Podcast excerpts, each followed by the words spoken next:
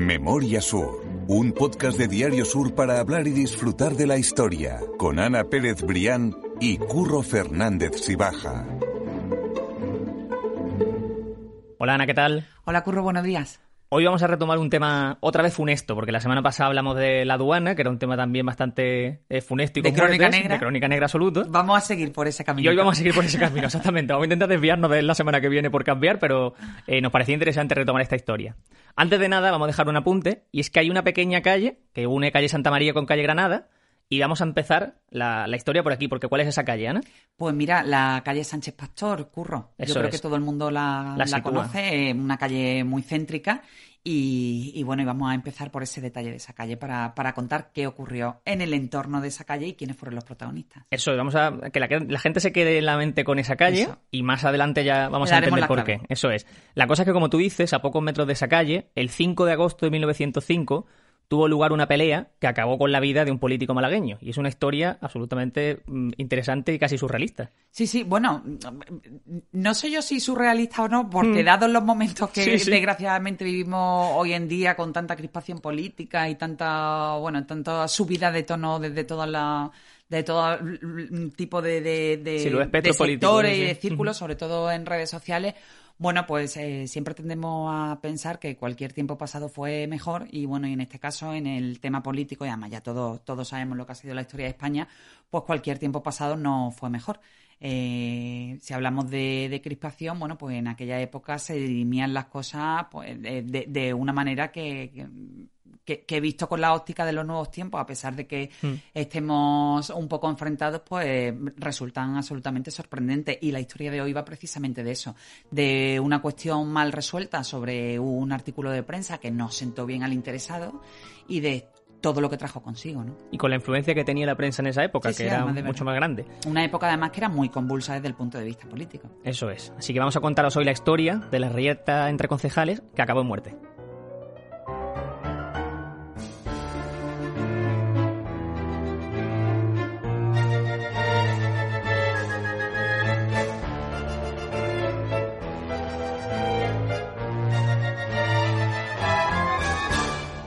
Decías tú lo de los, los eh, tejamanejes, los altibajos de la política hoy en día. Hace poco hemos tenido con las elecciones de Madrid ese encontronazo entre derecha e izquierda.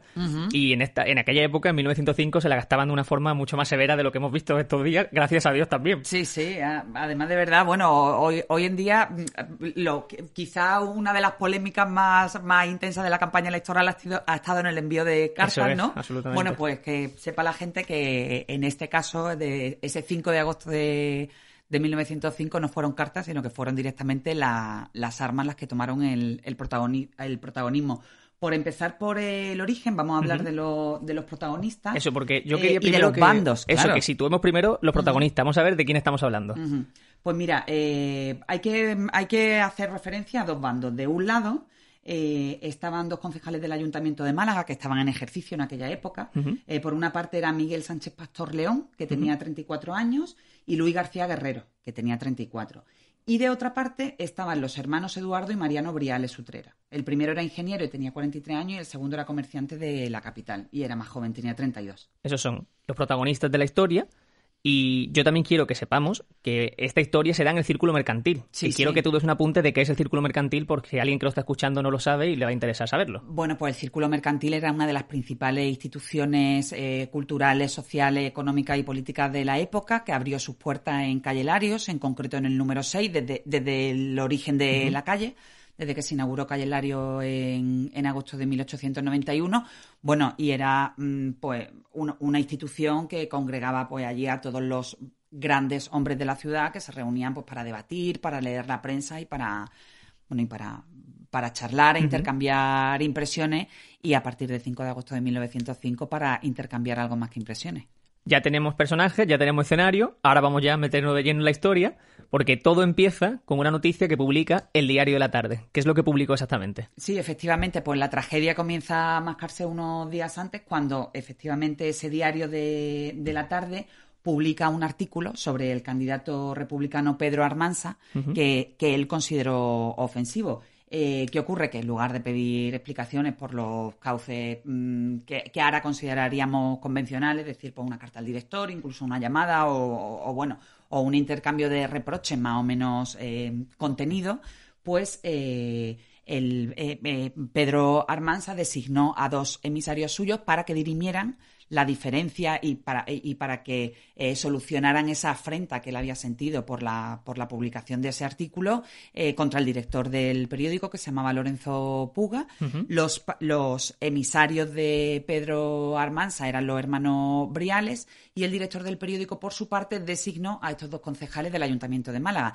Y no hubo otra manera de dirimir esa diferencia, que por otra parte hay que decir también, mm, cuando la gente se eche las manos a la cabeza por lo que voy a decir, que no era una cosa excepcional en la época y era batirse en duelo. Batirse en duelo, exactamente. Batirse en duelo Y además las condiciones del duelo estaban estipuladas con, con 20 pasos y a un solo tiro y, el escenario también estaba previamente estipulado que era en un arroyo del, cercano camino de, de Casa Bermeja. Es el líder republicano, el popular, el que recoge esa noticia y el que habla de toda esa información que tú estás dando, de cómo mm. era el duelo, de cómo se produjo ese momento. Sí, sí, duelo a pistola directamente. A pistola, exactamente, sí, con 20 pasos de diferencia y, con representantes de cada uno de los Claro, que al final eran los que pues los que certificaban quién había bueno, quién había perdido era bastante evidente porque normalmente terminaba muerto, ¿no? Claro, exactamente. pero sí que era así como se solucionaban las cosas.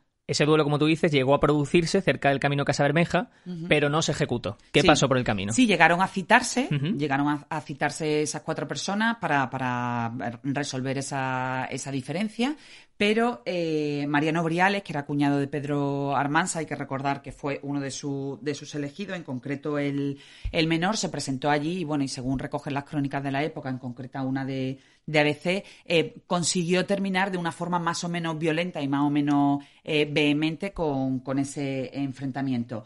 A, Mariano Briales se le tomó declaración, porque aquello llegó a oído del juez lo que había ocurrido, a pesar de que se dirimieran eh, de aquella manera, no era una cosa que estuviera ni permitida ni, ni, fuera legal ni nada, lógicamente. Entonces se le, se le toma declaración a Mariano Briales por parte del juez, también a Luis García Guerrero, que hay que recordar que era de la otra parte, era compañero de, de Miguel Sánchez Pastor, y a ambos se les deja en libertad, se les toma declaración y se les deja en libertad bajo el juramento, bajo palabra, porque en, aquellos tiempos la palabra de honor, bueno, pues más o menos servía de, mm, como de firma, ¿no? De, casi de contrato de que ahí terminara la cosa. De que ahí hubiera empezado el enfrentamiento y de que ahí terminara y se zanjara. Claro, ahí dan su palabra de que eso. Sí, sí, dan su palabra de honor de que se van a ir a casa y, y, poco menos que van a ser buenos. Exactamente, que se van a portar bien. Pero esa promesa, sin embargo, duró tres horas.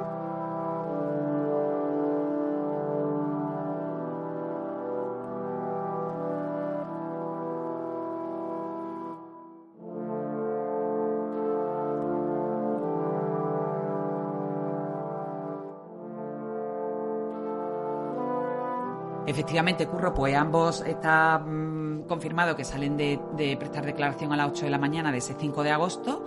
Y bueno, pues la palabra de ambos duró tres horas, que fueron las que tardaron en llegar al círculo mercantil y volverse a encontrar los cuatro. Y allí pues ya se desencadenó la tragedia de la que hablamos. Eso es, hay una noticia del cronista que lo que recogía en sus páginas exactamente era lo siguiente.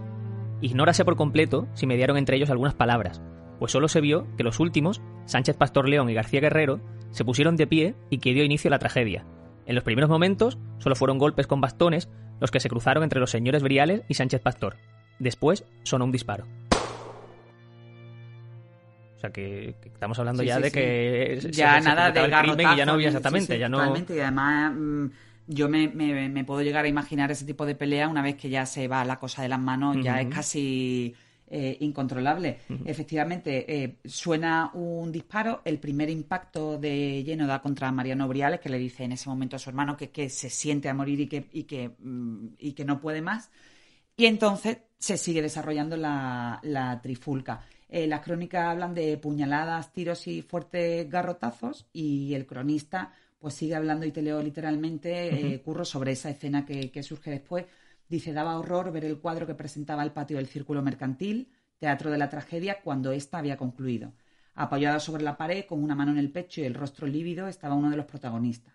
y en el suelo sobre un gran charco de sangre debajo de una butaca, dando la cabeza sobre su espalda y la barba descansando en el pecho, y sin dar señales de vida, se encontraba la víctima del drama, que ahora hablaremos de quién es. Los dos protagonistas restantes, señores Briales, hermanos hay que recordar, apoyábanse uno sobre otro para no caer. Sus ropas estaban ensangrentadas.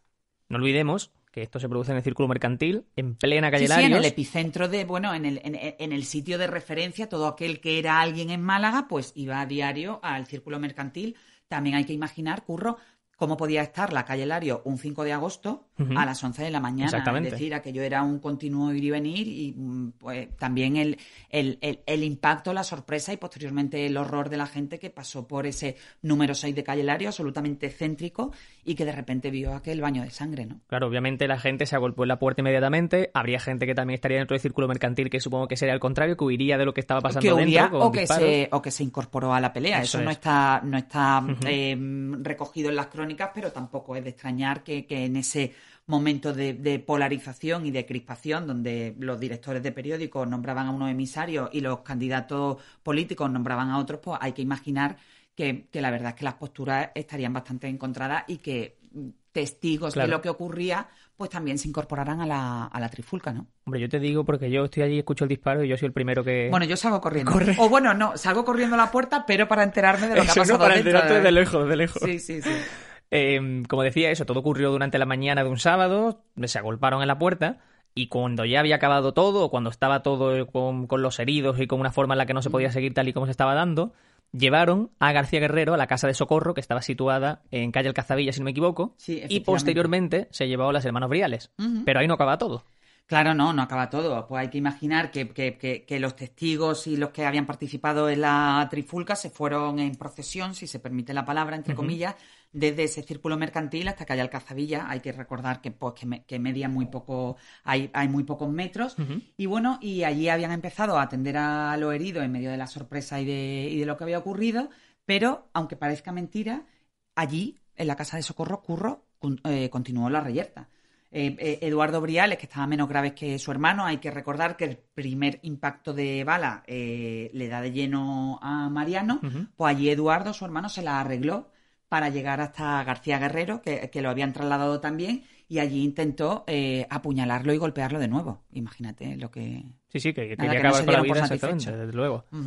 El que sí murió prácticamente inmediatamente fue Sánchez Pastor, Miguel Sánchez Pastor León y a él también se le llevó a la casa de socorro, pero ahí ya no se pudo hacer absolutamente nada porque eh, Miguel Sánchez Pastor estaba, estaba ya muerto. Sí, efectivamente. Bueno, también los, las crónicas de la época pues dan todo lujo de detalles sobre lo que fue el, ataque y la posterior autopsia, ¿no?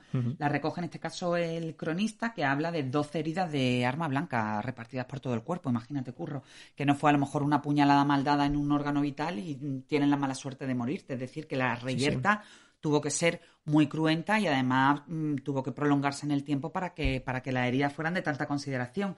Eh, de la mesa de operaciones, porque como tú bien dices, no se pudo hacer absolutamente nada con él, pues habla la crónica de que se lo colocó en una sencilla caja negra con adornos del mismo color y una cruz dorada. También es que hay que imaginarse el círculo mercantil, que quien no sepa cómo es puede ver las fotos en las noticias de, que dejamos en las notas del podcast, que va a haber enlace y va a ver esas imágenes bañado en sangre, con las sillas volando, supongo, las mesas, que la verdad es que tenía que ser una imagen bastante eh, dantesca, la verdad. Bueno, y ahí se presenta Curro, que me imagino que se presentaría bastante enfadado porque no le hicieron caso. Bueno, enfadado por decirlo de alguna manera, el juez que justo la noche antes había estado tomándole declaración a, a, mm, García Guerrero por una parte y a uno de los hermanos Briales. Se presentó allí, le tomó declaración a Pedro Armanza, que hay que recordar que fue un poco el origen y el agraviado por el cual después se desarrolla toda esta reyerta, le toma declaración y al final lo, toma, eh, lo deja en libertad, bueno, un poco porque no puede confirmar que haya tomado parte en los hechos, pero bueno, no había tomado parte en los hechos porque no había estado en la reyerta, pero también hasta qué punto fue el que provocó el origen. Claro, él fue el que con ese sentimiento de agravio, pues da eh, eh, origen primero a ese duelo que, que finalmente se, se abortó, pero que a las tres horas de, zanjarse o a las pocas horas de zanjarse continuó en el círculo mercantil con esas consecuencias. El juez sí se personó, como tú dices, en la propia casa de socorro e impartió justicia en el mismo lugar. Lo que hizo sí, sí, efectivamente. Él ve a Eduardo, que es uno de los hermanos Briales, que además después, lo acabamos de decir, sigue atacando en la casa del socorro a, García, Guerrero, que era el concejal que, quedaba vivo, y el, juez, en vista de que las heridas son más o menos leves y que no corre peligro su vida, pues directamente de allí lo detiene la policía y se lo llevan al, calabozo. Bueno, es que la historia es, espectacular. Los restos de Sánchez Pastor, que era el concejal que falleció en el acto, eh, fueron llevados al cementerio de San Miguel, que insisto, tenemos que... Del que hemos, siempre decimos lo mismo, curro. Lo que pasa que, bueno, quizás la semana que viene vamos a seguir vamos con, a intentar hacer otro. con un tono muy, muy fúnebre, vamos a intentar buscar alguna historia un poco más luminosa, pero eso eh, lo tenemos que hacer ya. Pues fue en el cementerio de San Miguel y de hecho se enterró en, en la, en la... En el panteón número 85. exactamente, en el panteón de la familia. Que había sido construido en el año 1882, bueno, pues para que reposaran ahí los restos de, de, de, Sánchez Pastor, de la familia Sánchez Pastor y de la familia Rosado Pérez. Francisco en concreto fue el que lo, el, el, el cabeza de familia que posteriormente dio origen al enterramiento de sus descendientes, que era pariente de los Sánchez Pastor y también fue teniente alcalde en el Ayuntamiento de Málaga. Eso es, y eso es lo que nos va a llevar a esa calle Sánchez Pastor de la que hablamos al principio, porque eh, por razones obvias, eh, Miguel Sánchez Pastor León, el fallecido, era hijo del anterior alcalde de Málaga, ¿no? Miguel Sánchez Miguel Pastor. Sánchez Pastor Drago. Drago, exactamente. Mira, ocurro, yo cuando hice esta historia, de la que por cierto hay muy pocos datos, de hecho, eh, antes de hacerla, a mí me gusta, claro, cuando, cuando me encuentro una historia de estas características, hombre, el, el, hecho de verlo en la prensa de la época, pues ya me confirma que eso realmente fue así.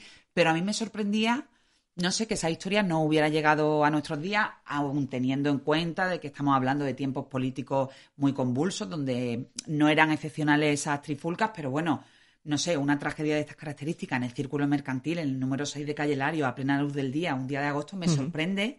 No que no hubiese más que no hubiera que no hubiera más testimonios de eso. Entonces efectivamente eh, pues por una cosa o por otra no ha llegado a nuestros días. De hecho, con la gente que, con la que hablé, historiadores que, conocen la historia de Málaga como la palma de su mano, tenían esa referencia solo de pasada. Y claro, yo me preguntaba si este Miguel Sánchez Pastor León le tocaba algo, tenía algún vínculo, porque además está enterrado en el panteón familiar con Miguel Sánchez Pastor Drago, padre, el, bueno, padre, ahora, ahora digo padre, el alcalde de Málaga. Llamé al cementerio, me puse en contacto con, con la directora del cementerio en aquella época que, estuvo mirando un poco los archivos y me comentaba que en, efectivamente estaban las actas de los enterramientos de ambos, de, Sánchez Pastor Drago y Sánchez Pastor León, pero que no constaba ningún documento oficial de filiación entre uno y otro. Que nos lleva a aventurar que eran, que eran padre e hijo. Bueno, pues que en la esquela que se publica al día siguiente del asesinato, del homicidio de Sánchez Pastor León, se recoge que eh, los afligidos padres, la afligida madre era Concepción León, que era la mujer del alcalde, y efectivamente, pues este, este chico se llamaba Miguel Sánchez Pastor León, con lo cual, bueno, te permite asegurar que casi casi al 100% que eran padre e hijo. Y es por curiosidades de, bueno, de estos temas históricos que a mí tanto me gustan y que me hacen mm, perder muchísimo tiempo en los archivos, pues cuando leyeron este artículo, descendientes de los Sánchez Pastor se pusieron en contacto conmigo, bueno, un poco para agradecerme la historia por, por, por contarla y para decirme que aquella historia sí había formado parte un poco de la tradición oral de su propia familia. Y me confirmaron que efectivamente que, que eran padre e hijo y que, eh, y que el alcalde, que Miguel Sánchez Pastor, eh, probablemente sobreviviría al hijo, porque yo también me preguntaba, en la escuela se habla de afligidos padres sin dar ninguna referencia al fallecimiento. Claro. Sabes que normalmente en la escuela, cuando hay algún familiar fallecido, se pone una cruz entre paréntesis, en este caso no estaba, y que probablemente, pues eso, pues el alcalde de Málaga, Miguel Sánchez Pastor Drago, tendría que ver cómo eh, habían matado a su, a su hijo. Ah, pues no, no sabía que la, familia, los descendientes se pusieron en contacto contigo. Sí, sí, sí. Muchas veces sucede, me da mucha alegría y, y, de hecho una de, de, esas personas que se pusieron en contacto dice, bueno, yo en mi despacho de hecho tengo un cuadro de los Sánchez Pastor y, y siempre se, se alude en casa, bueno, a las típicas conversaciones de sobremesa a esa historia que ocurrió en nuestro iba a decir en los antepasados, pero no, casi casi antes de ayer. no exactamente, porque hace poco más de 100 años. Sí, sí. Qué curioso, ¿no? Es que al fin y al cabo estás contando historias de gente, pues eso, claro, históricamente y que, sí, que, tiene Y que ocurrieron hace nada. Qué bueno. Aunque estabas tú diciendo que no hubo mucha gente eh, que tenga eh, conocimiento a día de hoy sobre esa historia o que parece que no haya tenido mucha repercusión en la historia de Málaga porque no es conocida por todos. Sí es cierto que en la época sí fue relevante porque la Cruz Roja, a raíz de toda esa problemática... aquello dejó una profundísima huella porque fue, fue un... Aparte de, de la tragedia, fue también un escándalo porque de nuevo también se abrió un debate ciudadano sobre el tiempo que había tardado la policía en llegar al círculo mercantil y en disolver aquello. Eso es, y la Vaya, entiendo que en un punto céntrico de calle Lario y con, los, y con los cuarteles más o menos alrededor, pues el hecho de que la policía tardara eh, y que dejara tiempo para que eh, Sánchez Pastor muriera nada menos que 12 puñaladas, pues generó una importante indignación en la ciudad, ¿no? Claro, y lo que te decía además, claro, que al fin y al cabo el, uso de armas podría estar en, manos de cualquier persona de a pie, entonces la Cruz Roja, a raíz de ese problema, solicitó que el permiso de armas se, eliminase eh, para cualquier persona que no fuese una autoridad, básicamente.